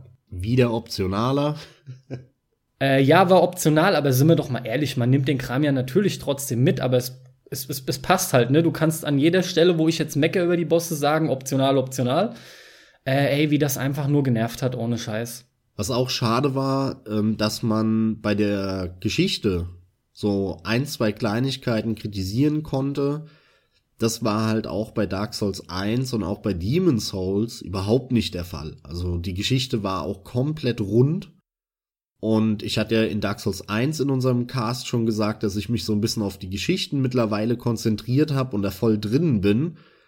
Und vielen wird es wahrscheinlich auch hier so gehen, die haben die Geschichte gar nicht so richtig mitbekommen und sind so an vielem auch vorbeigelaufen. Ich fasse es mal kurz zusammen. In Dark Souls 2 geht es darum, dass dieser mächtige König Vendrick, dass der ein Reich aufgebaut hat. Und wie ist er dazu gekommen? Wie hat er die Macht erlangt? Er hat diese alten, starken Seelen aufgesammelt die man eben auch unter anderem schon in Dark Souls 1 hatte. Die werden ja immer weitergegeben, weil wenn die sterben oder draufgehen, getötet werden von irgendeinem anderen Vieh oder Mensch oder was auch immer, dann bekommt der ja die Seele. Er hat halt so, ist, ist so stark geworden, hat viel, viel Macht bekommen und hat da dieses Königreich dann aufgebaut und er war der King da. Plötzlich kam dann eine sie, eine Frau, in die er sich verknallt hat, die dann seine äh, Gemahlin wurde, nämlich die Nashandra. Aber keiner wusste, woher die kam. Die war plötzlich da. Aber er hat sich in sie verknallt. Und er hatte einen Bruder, den Aldria oder Aldia, ich glaube Aldria hieß der. Und es war ein Forscher, der hat halt die ganze Zeit an herumexperimentiert und geforscht. Und dann war es so, dass er unter anderem einen Krieg geführt hat, und zwar einen Krieg mit den Giganten auf der anderen Seite des Meeres. Und er hat die besiegt und er hat äh, mitgebracht die, die Kraft der, der Giganten und hat somit diese, diese Steinviecher aufgebaut jetzt, wenn man sich dran erinnert, mit der Macht von denen hat er das ganze Schloss Drangelic gebaut. Und im Schloss Drangelic ist es doch so, dass du mehrfach irgendwelche Typen töten musst und wenn die getötet sind, fliegt die Seele aus denen raus und zu diesen Steingolems, die da stehen, die dann die Tür aufmachen. Boah, ja. Und genau diese, diese Kraft hat er ähm, von den Giganten quasi geklaut und wahrscheinlich hat sein Bruder, der Aldria, da noch irgendwie mit drin gesteckt, der das dann erforscht hat und so auseinandergefriemelt hat. Lirum Larum, am Ende des Tages war der Krieg gewonnen. Er hatte sein Schloss und sein Reich Drangelic aufgebaut. König Vendrick, der Mächtige, hatte eine schöne Frau und alles und alles war happy und ähm, er hatte natürlich die Macht des Lichtes. Und irgendwann kam dann mal wieder der Undead Curse, dieser Untotenfluch, und er hat Schiss bekommen. Weil das der Anfang des Ende ist des Reiches und so war es immer und anscheinend ist es ein Zyklus. Denn genau das gleiche war ja auch in Dark Souls 1 mit Gwyn's Reich und so weiter. Dann hatte er Schiss bekommen, weil die anderen Reiche davor, die unzähligen, ähm, sind immer zugrunde gegangen und der Anfang des Endes war dieser blöde Untotenfluch dass die Leute plötzlich nicht mehr gestorben sind, sondern untot geworden sind. Und genau das hat halt da eingesetzt. Und was hat er gemacht? Er hat seinen Bruder äh, dann forschen lassen und für alle, die das gezockt haben, den Teil, ihr erinnert euch sicher an das Level, wovon du auch schon gesprochen hast, und zwar dieses Treppenhaus mit dem Drachen, mit diesem Drachenskelett, was dann so nach vorne gedonnert kommt. Und hinten dran ist ein langer Gang mit komischen Golems drin und äh, so Laboren oder Laboratorien. Und am Ende davon kommt der, der Drachenboss und dann geht's mit dem Aufzug hoch in das Drachengebiet. Und genau das war die Villa oder das Haus von dem Bruder vom Vendrick, der hat da rumgeforscht und das, was du da gesehen hast, das waren keine richtigen Drachen oder zumindest keine natürlichen Drachen, sondern das war äh, ein Experiment und der Aldria, der hat es eben geschafft, quasi auf künstliche Art und Weise Drachen zu erstellen. Indem er irgendwelche alten Drachenknochen genommen hat und die verbunden hat mit mächtigen Seelen. Und dann konnte er Drachen erstellen. Und das war, hat, hat der Aldria im Auftrag vom Vendrick gemacht, weil er irgendwie einen Weg suchen wollte, sich gegen diesen untoten Fluch und das Ende seines Reiches zu wehren. Hat er aber natürlich nicht geschafft. Was auch sonst. Und das einzige, was ihm übrig blieb, war zur ersten Flamme zu kommen oder zu gehen und diese wieder zu entflammen, so wie es halt Quinn damals gemacht hat, warum man den in Dark Souls 1 unten bei der ersten Flamme antrifft weil er sich ja dann sozusagen nochmal dahin begeben hat und diese Flamme nochmal entzündet hat, um äh, die Dauer des Reiches zu verlängern. Und genau das hat, äh, wollte der Vendrick dann auch machen. Das war die letzte Option, die er hatte. Aber warum hat er das nicht gemacht? Ganz einfach, diese komische Frau, die er hatte, die irgendwie aus dem Nichts kam, die war eine Anhängerin der Dunkelheit und hat die Dunkelheit verehrt und das hat er gemerkt. Und er war natürlich ein Anhänger des Lichtes und des äh, Zeitalter des Lichtes. Und seine Frau wollte aber das Zeitalter der Dunkelheit herbeiführen. Also diese ganzen Elemente, die man halt auch aus Dark Souls 1 schon äh, kannte. Und ja, und das war die Situation und er wusste und er hatte Angst, dass seine Frau eben ihn in Hinterhalt lockt und ihn daran hindert, die erste Flamme wieder zu entzünden, sondern die Flamme zu erlichen, so dass das Zeitalter der Dunkelheit entstehen kann. Und in dem Moment hat er sich sozusagen geistig von seiner Frau getrennt und hat sich zurückgezogen. Er hat seinen treuesten Diener genommen und ist hinter den Shrine of Amana in die Gruft geflohen und sein treuester Diener, der krasseste Ritter aus seiner Armee, den hat er vorne hingestellt und hat gesagt, jeder, der kommt, den ballerst du um, egal, auch selbst wenn es meine Frau ist. Um zu verhindern, dass seine Frau zur ersten Flamme kommt und diese komplett erlicht, damit dann eben das Zeitalter der Dunkelheit kommt. Also der Vendrick hat sich diesem untoten Fluch sozusagen geopfert und deswegen läuft er da dann auch so im Kreis. Jeder, der das im Kopf hat, weiß ja, dass er so untot da mit seinem Riesenschwert rumläuft. Das ist er eingegangen, um zu verhindern, dass seine böse Frau die erste Flamme erlicht und das Zeitalter und sein Reich den Bach runtergeht letztendlich komplett. Und äh, das ist im Prinzip die Geschichte hinter dem Ganzen. Und auch da kann man ansetzen und zwar sagen, naja gut, natürlich ist es cool, also man hat dann äh, final feststellen können, es ist ein, dieser Everlasting Cycle, über den äh, in der Serie immer gesprochen wird. Und es geht hoch, runter, hoch, runter, ne, Dunkelheit, Licht, Dunkelheit, Licht, ähm, wechseln sich immer ab. Dazwischen ist dann irgendwie dieser Untotenfluch, der immer kommt und Reiche kommen und gehen und das ist jetzt einfach nur ein Beispiel, wie das halt ablaufen kann. Mit so einer netten Twist, dass die Frau, die der Teufel ist sozusagen oder die Anhängerin der Dunkelheit und der Vendrick sich dann opfert äh, und e Ewigkeiten im Untod im Kreis läuft, ähm, um, um das Age of Light, also das Zeitalter des Lichtes am Leben zu halten. Das ist nett, aber auch da kann man kritisieren. Also ich frage mich auch, Moment, der ist mächtig geworden, indem er die alten Seelen von den Alten aufgesammelt hat. Das kann ja aber gar nicht sein, weil in, wenn du diese Bosse tötest, zum Beispiel den Rotten oder so, dann, dann droppen die, die die Seelen von den Alten. Also irgendwas kann da ja nicht stimmen. Das heißt, der hat die gar nicht, die Seelen von den Alten. Also es macht storytechnisch wenig Sinn. Andersrum kann man auch hingehen und sagen, äh, warum ist der Vendrick in diese Gruft gegangen? Weil davor dieser Shrine of Amana ist. Und im Shrine of Amana sind doch diese Tussen, die am Singen sind. Ja, also die, wenn du, wenn du bei, bei diesen Frauen bist direkt, dann hören die auf. Aber ansonsten singen die die ganze Zeit weiter und du hörst das Singen auch in dem Level permanent in diesem Shrine of Amana. Und es ist ja so, dass wenn die singen, dieser Gesang hält die dunklen Seelen oder, oder befriedet die dunklen Seelen. Das heißt, die ganzen Gegner, die in dem Gebiet sind, greifen dich ja gar nicht an, wenn die am Singen sind.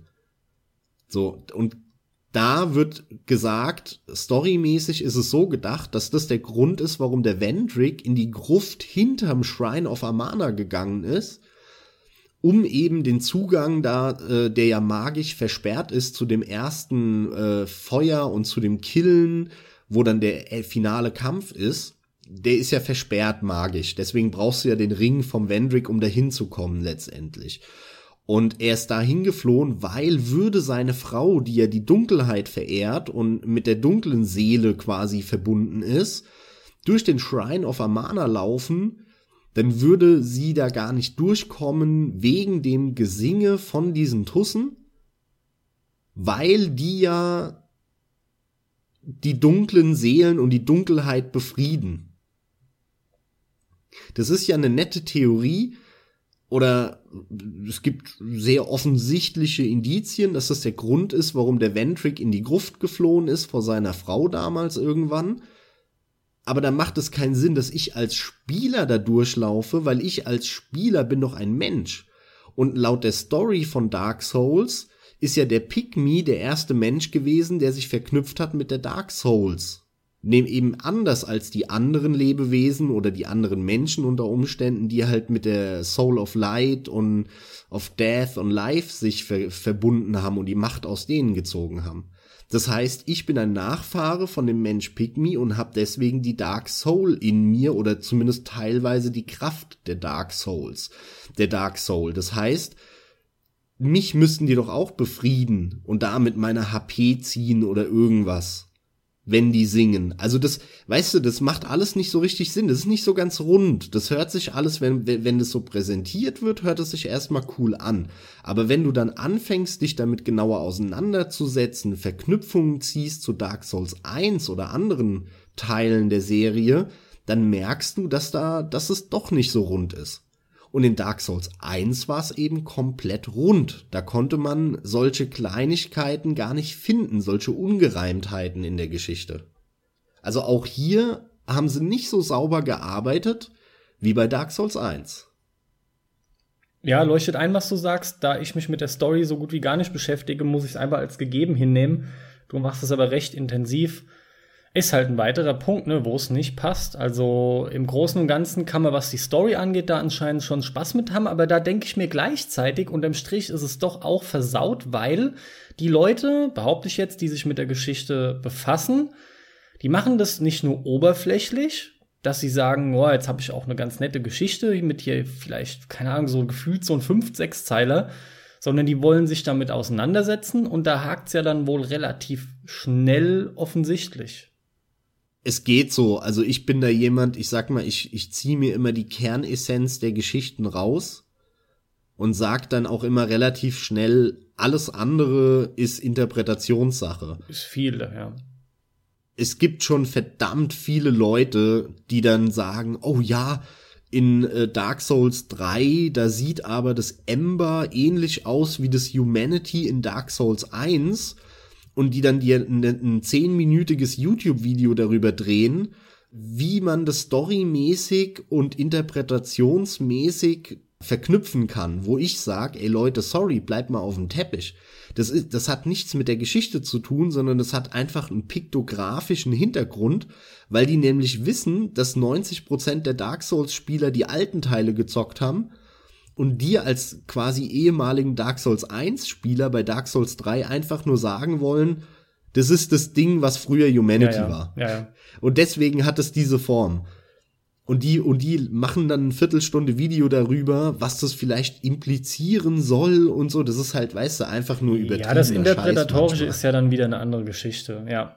Aber auch hier, und das ist halt für mich die Essenz des Ganzen, auch an der Story kann man wohl rummäkeln. Leider ja, ja. Also für mich sind da automatisch einige Fragen aufgepoppt, die es in Dark Souls 1 überhaupt nicht gegeben hat. Woran wollen wir denn noch rummäkeln? Ach, wollen ist so eine Sache. ähm, das Einzige, was ich eigentlich noch ansprechen muss oder will, sind die Rüstungsgegenstände und die Waffen. Das ist aber auch nur ein kleiner Kritikpunkt. Es fühlte sich auch da nicht ganz so rund an. Ich habe damals, als ich äh, Dark Souls das erste Mal durchgespielt habe, sehr, sehr lange die gleiche Rüstung und das gleiche Schwert gehabt. Also ich habe irgendwie, die hieß Drangelic Rüstung oder so und dann das Claymore und das hatte ich eigentlich 90 Prozent oder gefühlt 90 Prozent der, der, der Spielzeit. Und bei Dark Souls 1 habe ich halt noch wirklich häufig meine Rüstung gewechselt, habe dann die Steinrüstung angezogen, weil die so geile Werte hatte. Die war aber so scheiße lahm.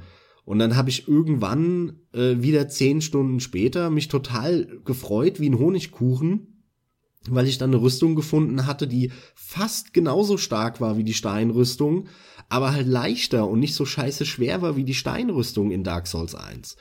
Und diese Momente mit Rüstungen, mit Waffen, die sind bei Dark Souls 2 auch bei mir komplett auf der Strecke geblieben. Ich habe dann x Rüstungen eingesammelt, aber ich hatte immer dieselbe an, weil die anderen waren nicht unbedingt besser. Und bei der Waffe eben genauso und das fand ich auch sehr schade. Also dazu habe ich echt schlicht nur zu sagen, dass ich im Dark Souls 1 einige einprägsame Rüstungen habe, ja, sei es äh, Havels Rüstung oder nur eine ganz simple Rüstung von einem schwarzen Ritter, wo du dich aber voll freust. Und beim Zweier ist mir nichts wirklich in Erinnerung geblieben. War, war sehr vergessenswürdig, finde ich.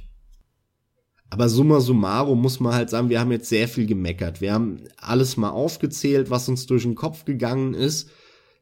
Es ist trotzdem ein cooles Spiel. Ich habe Dark Souls 2 gerade jetzt vor ein paar Wochen oder paar Monaten noch mal gespielt der Anlass waren die Downloadable Contents. Die hatte ich nämlich damals nicht gespielt und ich habe mir jetzt auch, damit ich es nochmal fürs Regal habe, eben die Xoller of the First Sin Edition nochmal gekauft. Einmal wegen den DLCs und eben fürs Regal, damit ich alle Dark Souls Spiele dort äh, stehen habe. Und ich muss sagen, es ist kein schlechtes Spiel. Das kann man spielen. Nur im Nachhinein, wenn man die ganzen anderen Spiele gespielt hat und wie ich jetzt vor der Wahl schlussendlich war, spielst du ein Bloodborne nochmal oder spielst du ein Dark Souls 3 nochmal oder ein Dark Souls 2? Da würde ich wirklich immer die anderen beiden dem Dark Souls 2 vorziehen. Ich musste mich jetzt aber quasi durchquälen, um zu den DLCs zu kommen. Weil die kannst du ja nicht einzeln anwählen, sondern du kommst da wieder nur hin, wenn du den Hauptteil, das Hauptspiel bis zu einem gewissen Punkt gespielt hast. Und das war schon ordentlich. Also ich musste das Spiel im Endeffekt fast durchspielen nochmal. Und das hast du wirklich als Quälen empfunden, ja? Leider ja, leider ja. Also viele, viele Momente, gerade am Anfang und in der Mitte fand ich sehr zäh, sehr quälend, wo ich mir gedacht habe, ey Leute, ich will hier einfach nur weg. Ja, ich will einfach nur durch. Auch das ganze Lava-Level, wo ich mich gefühlt habe wie in einem N64 Mario-Level mit den ganzen Plattformen und so. Das hat einfach alles nicht gewirkt wie eine geile ehemalige Hochkultur und ich bin da jetzt der Historiker mit, mit, mit dem Schwert, ja, sondern, sondern das hat sich angefühlt wie halt ein Level, ein Videospiellevel und das wird der Serie nicht gerecht und das habe ich immer wieder da verspürt. Ist echt schade. Das Ende ist dann cool, finde ich, also wenn man diese Sterne abgelaufen ist und dann zum Drangelic Castle kommt das finde ich dann geil. Also Strangling Castle ist ein schönes Level, das sieht geil aus, das macht Spaß. Danach der Shrine of Amana, wo diese äh, äh Mädels da rumhocken und trällern. Das hat einen Reiz. Also beim Shrine of Amana stimme ich dir zu. Beim Drangley Castle muss ich sagen, dass mir das kaum gefallen hat, bis auf die Ankunft im Drangley Castle. Ähm, und selbst da muss ich aber meckern, denn um reinzukommen ins Drangley Castle, hast du auch erstmal einen starken Dämpfer, ne? Und du weißt, wovon ich rede, dass unendlich Gegner spawnen von der linken Seite und du irgendwann in der Regel durch Zufall dann raffst, dass du die Gegner nahe von der Schale töten musst, die das ist so ja das, was ich vorhin gemeint habe, ne? Genau, um dann da reinzukommen. Und im Schloss selbst fand ich so äh, ich sag mal einfach, ich war sehr zweigeteilt. Also das, ich fand es nicht so geil, wie du es anscheinend fandest. Shrine of Amana hingegen war dann sehr cool wieder, muss man tatsächlich sagen, ja. Ich fand das Leveldesign nicht, ich fand das Design nicht toll in, im Drangley Castle. Die Führung durch dieses Schloss, die Wege, das hat mir nicht gut gefallen und die ganzen Räume, das fand ich überhaupt nicht toll. Auch die Aufzüge und alles. Ja, das ging mir tatsächlich anders. Also mir ist das null negativ aufgefallen sondern klar, da waren viele Räume dabei, die mir jetzt, die mir jetzt auch nicht besonders gut gefallen haben. Aber in Summe fand ich das Level schon ziemlich geil, ziemlich cool. Ist ja auch egal, jeder hat seine Favoriten, aber ich finde einfach irgendwie sticht hervor, ähm, dass das Ende des Spiels, was einem dann auch zwangsläufig eher im Kopf bleibt, ziemlich gut war, aber dieser ganze Anfang und diese Mitte, gerade die, mittleren, die mittleren Level, wie eben diese, dieses ganze Lava-Level oder was du vorhin angesprochen hast, dieses Beta-Level, wo dieser Boss ist, der da immer im Kreis läuft, den hat der Vendrick übrigens dahin gebaut, damit er ähm, die Untoten immer wieder tötet. Mhm. Weil der hat die dann ja weggeschifft, die Untoten, weil der so Angst hatte vor denen, deswegen auch ähm, No Man's Wharf da haben die die immer weggeschifft und, und so weiter. Das ist halt storymäßig dann eingebunden. Aber ich finde, das sind alles nicht tolle Level und am Ende kommt dann halt ein cooles Level nach dem anderen. Ähm, auch dieses ganze Drachenlevel dann hinter dem Aldrians Villa. Das ist halt auch ziemlich geil. Also das ist super imposant, wenn du das erste Mal da bist bei den Drachen. Ja, und, und in den letzten fünf Stunden kommt dann bam, bam, bam, ein Schlag nach dem anderen, so ein geiles Ding. Und vorher musst du dann dich durch N64-Level beißen, was einfach scheiße ist. Nennen wir doch noch mal ein paar Sachen, die das Spiel ganz gut macht, oder? Denn wir sagen ja, das Spiel ist durchaus spielenswert, auch empfehlenswert. Und man kann fast echt nicht oft genug sagen, wie sehr wir halt nur enttäuscht sind im Kontext der Serie. Aber als Spiel selbst äh, kann ich es auch ganz klar empfehlen. Ich empfehle es aber ausdrücklich nicht als Einstieg, fände ich echt nicht gut, damit einzusteigen. Wenngleich man natürlich sagen kann, ja, dann hast du das Schlechteste halt zuerst hinter dir, aber es stellt halt, steht halt überhaupt nicht für Dark Souls, finde ich, wie es eigentlich zu sein hat. Allerdings gibt es viele coole Sachen, was mir zum Beispiel gut gefallen hat, ähm, sind diese ganzen Erinnerungen dieser Giganten, in die du da irgendwie eintauchst, wo auch noch mal Endgegner kommen. Und sag mal, ist das optional gewesen oder muss man das machen? Nee, das ist Hauptstory. Das hat mir aber sehr gut gefallen zum Beispiel. Das war irgendwie. Weil die, weil ich habe ja eben bei der bei der Zusammenfassung der Geschichte, das habe ich übersprungen. Die Giganten sind dann wieder nach Drangelic gekommen und haben einen Krieg in Drangelic dann angefangen, ähm, was auch so so unter anderem mit dem Auftreten der Untoten zusammen, ich glaube zeitlich zusammenkam und so den den Anfang des Endes des großen Reiches markiert hat. Und die Giganten haben dann da quasi ordentlich auf die Tube gehauen und Krieg gemacht. Und der Vendrick ist nicht in Kampf und hat bei seinen Leuten gekämpft, sondern ist halt zurück, weil er mit seiner Frau, Dena Chandra, da diesen, diesen Zwiespalt hatte und hat sich zurückgezogen. Und die Leute haben dann halt gesagt, ey, der, wo ist unser König? Was soll das? Jetzt kämpft er noch nicht mehr mehr mit uns, so abgehoben ist er.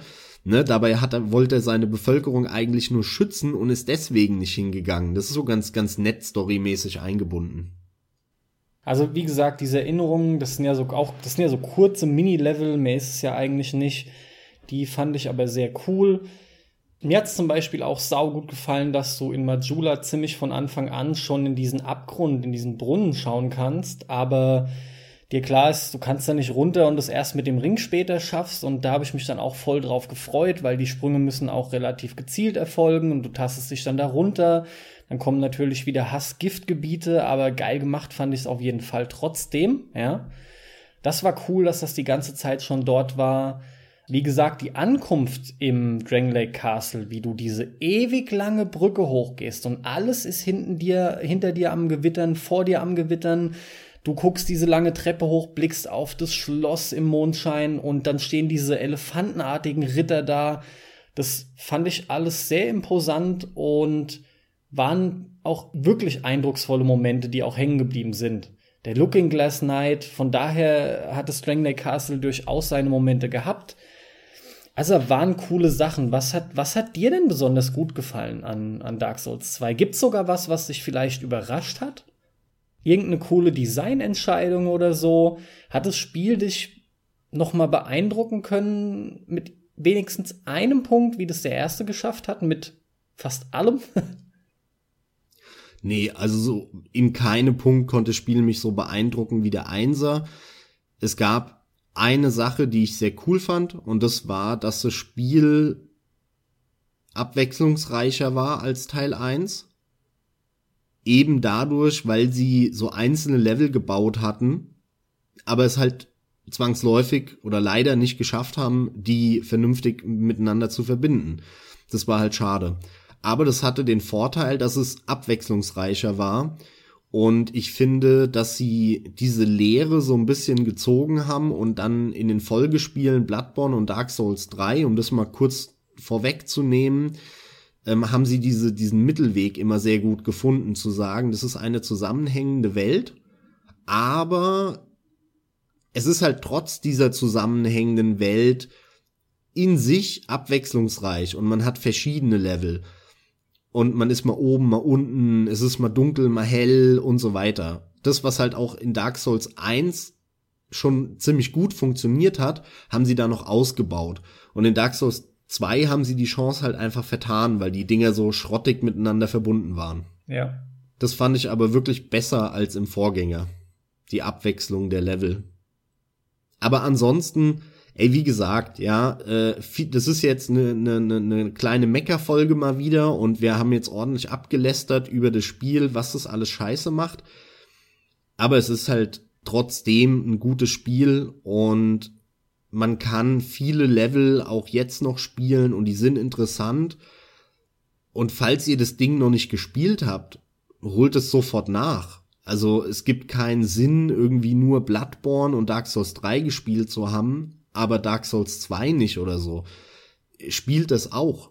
Also für jeden Liebhaber der Serie, es ist ein Teil der Geschichte ähm, und das Ding macht auch was storymäßig, was macht sehr wenig Fehler, das muss man schon sagen.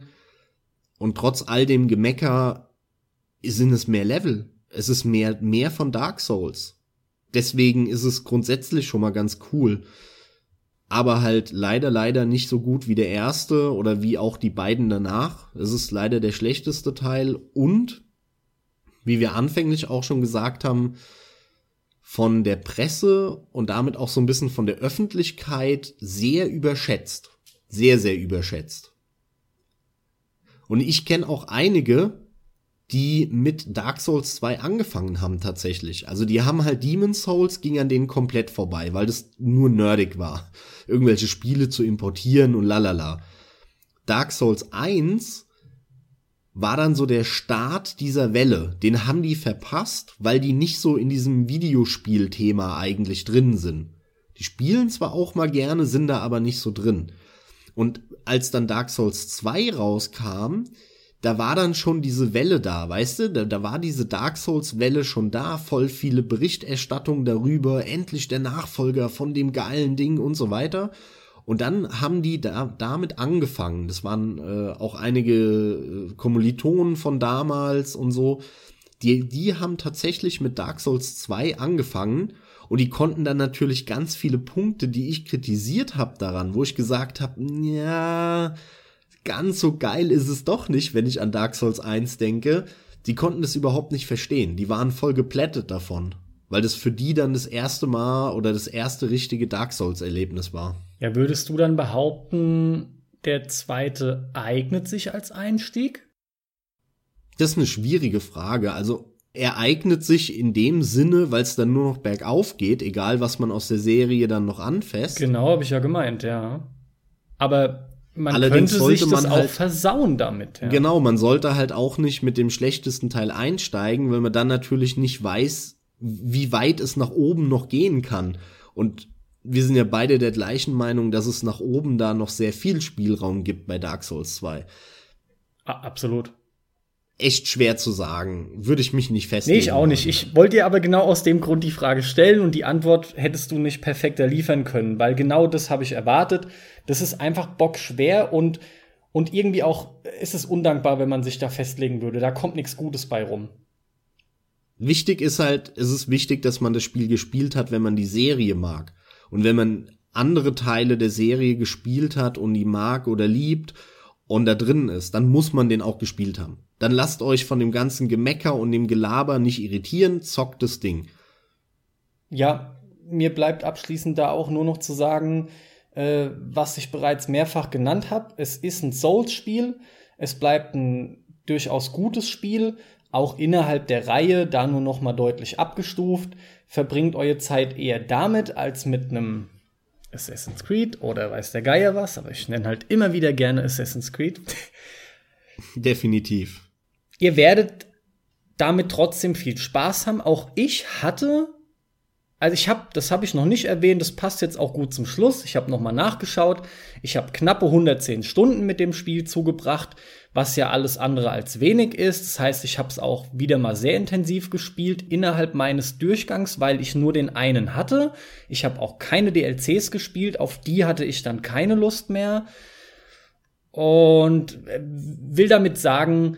Oh, der Punkt, jetzt warte kurz, der Punkt ist aber echt sehr interessant, weil das heißt, du hast den ungefähr genauso lang, vielleicht sogar ein bisschen länger als Dark Souls 1 gespielt. In etwa ne? gleich lang, ja. Dark Souls 1 war es ja auch so bei 100 ja, Stunden. Ja, nee, also Dark Souls 2, äh, Dark Souls 1 habe ich schon länger gespielt, aber nicht signifikant länger. Okay, also ziemlich genauso lang. Das ist sehr interessant, weil bei mir war das ganz anders. Also ich habe Dark Souls 1, als ich das das erste Mal durchgespielt habe, ungefähr 100 Stunden gespielt, knapp 100 Stunden. Es war noch unter der 100, ziemlich sicher. Und Dark Souls 2 habe ich einmal durchgespielt gehabt, jetzt bis äh, vor den bis zu dem Run von ein paar Wochen. Und damals habe ich 60 Stunden gebraucht. Oh. Und danach habe ich das Spiel nicht mehr angefasst. Dann habe ich da ja viel mehr Zeit investiert als du. Der ist doppelte fast mit 109, das ist ja krass. Ich check's grad noch mal, warte, ich sitze hier am PC und ja. äh, hab Steam auf, also gib mir kurz einen Moment. Kein Problem, dann bringe ich trotzdem schon mal zum Abschluss, was ich sagen wollte. Auch ich hatte trotz der Meckerei genug Spaß damit und ich, ich muss es auch noch mal so loswerden. Wenn man einfach diese Reihe liebt, kann man schon nicht genug von Levels bekommen, weil ein Großteil der Faszination in dem Erkunden von Arealen liegt, von der Dark Souls Faszination, in dem, in dem bedächtigen und konzentrierten Voranschreiten und äh, auf das, auf das Unerwartete halt eben irgendwie vorbereitet sein und damit rechnen. Und das gibt euch halt der zweite Teil auch ganz einfach dadurch, dass man viele Levels hat. Es hat halt so viele Shortcomings, es ist halt echt schade und auch Bosse und alles. Aber hey, am Ende des Tages nehmt das Ding mit. Sowieso jetzt für kleines Geld und auch noch die PS4-Edition. Aber von mir ganz klar, äh, ich würde trotzdem sagen, fangt damit nicht an falls es wirklich Zuhörer gibt bei unserem tollen Podcast, die die Souls-Reihe kennen, aber noch nicht gespielt haben, fangt nicht mit dem zweiten an. Auf keinen Fall. Und hast du inzwischen gefunden, wie lange du es gespielt hast? Ja, ich habe mal nachgeschaut. Also ich habe, äh, ich weiß es noch, New Game Plus auch angefangen. Also man muss eigentlich noch mal ein paar Stunden von abziehen.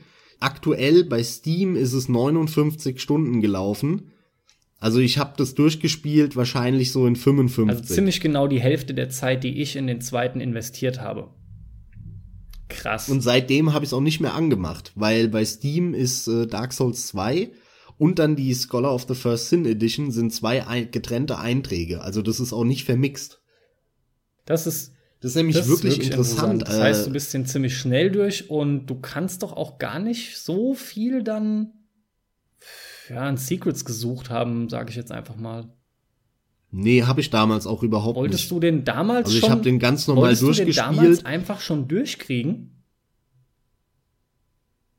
Was hat dich dazu gebracht, Mm. dass du nicht weißt? Nein. Ich wollte den nicht schnell durchkriegen. Ähm, Dark Souls 2 war vor der Xola of the First Sin Edition meiner Meinung nach wesentlich einfacher auch. Also die haben einige Sachen nachgebalanced, die das Spiel schwerer gemacht haben. Und ich war ganz ehrlich, ich habe keine wirkliche Erklärung dafür. Ich war einfach flott durch. Ich habe da einfach nicht lange rumgezappelt. Bei Dark Souls 1 war das für mich noch neu. Und seitdem brauche ich aber nie länger als 40, 50 Stunden für die Du hast auch für den dritten 60 gebraucht, oder? Beim ersten Durchgang. Ja, aber das ist ja ungefähr genau die Wow, Zeit. Ungefähr 40, 50. Ja, gut, okay. Also es ist aber schon eine Obergrenze dann wieder. Äh, ja, okay, gut, gut, gut. In den ersten hast du halt im Nachhinein noch viel Zeit gesteckt. Aber ja, gut, also Genau. für mich wäre es das auch soweit zu Dark Souls 2. Ja, wie so häufig kann ich nur sagen, kurzen Prozess. Ähm, wir haben lang genug über das Spiel jetzt geredet. Schaut's euch mal an. Es ist ein sehr gutes Spiel. Lasst euch nicht abschrecken von der vielen Meckerei, aber wir müssen einfach mal, es muss von der Seele. Es muss einfach von der Seele mal. In dem Sinne, äh, vielen Dank fürs Zuhören und freut euch auf die nächste Folge über Bloodborne. Genau, von mir auch vielen Dank, freut euch darauf. Und Leute, wir versuchen immer noch größer zu werden. Wenn euch das Ganze gefällt, lasst es uns wissen. Nicht nur durch Likes, vor allem durch Bewertungen auf iTunes, mit, mit Beschreibung noch oder mit Rezension am besten. Bringt es gerne zum Ausdruck. Von mir dann noch, wie immer zum Abschluss, viel Spaß beim Zocken, auch mit Dark Souls 2 oder vielleicht gerade damit. Wir hören uns bis zum nächsten Mal. Macht's gut. Tschüss.